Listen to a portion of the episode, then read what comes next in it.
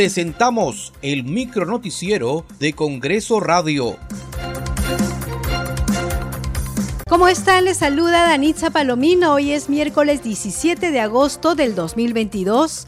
Estas son las principales noticias del Parlamento Nacional.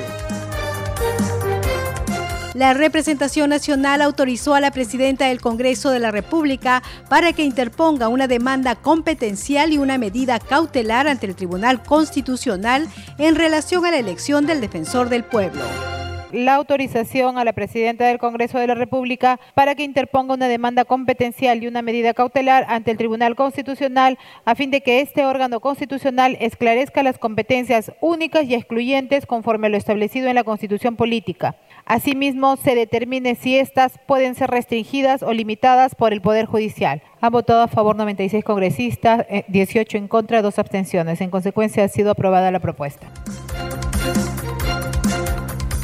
El Pleno del Congreso aprobó invitar al presidente del Consejo de Ministros Aníbal Torres para este jueves 18 de agosto a las 4 de la tarde a fin de que responda por sus recientes declaraciones en las que invocaba a organizaciones sociales a tomar acciones violentas contra la oposición en el Congreso. Han votado a favor 73 congresistas, 38 en contra, 0 abstenciones. Ha sido aprobada la moción de orden del día 3571. Señores congresistas, la presidencia propone que el presidente del Consejo de Ministros, señor Aníbal Torres Vázquez, concurra al Pleno del Congreso de la República el día jueves 18 de agosto a las 16 horas con la finalidad de que informe sobre sus declaraciones en las que invocaba organizaciones sociales a tomar acciones violentas contra la oposición en el Congreso y los ciudadanos que critican al gobierno de Pedro Castillo. El Pleno del Congreso aprobó las modificaciones al cuadro de comisiones ordinarias y de la Comisión Permanente para el periodo anual de sesiones 2022-2023. Señores congresistas, las modificaciones del cuadro de comisiones han sido aprobadas.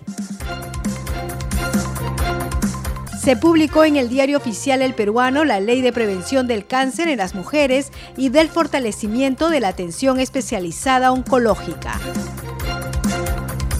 Muchas gracias por acompañarnos en esta edición. Nos reencontramos mañana.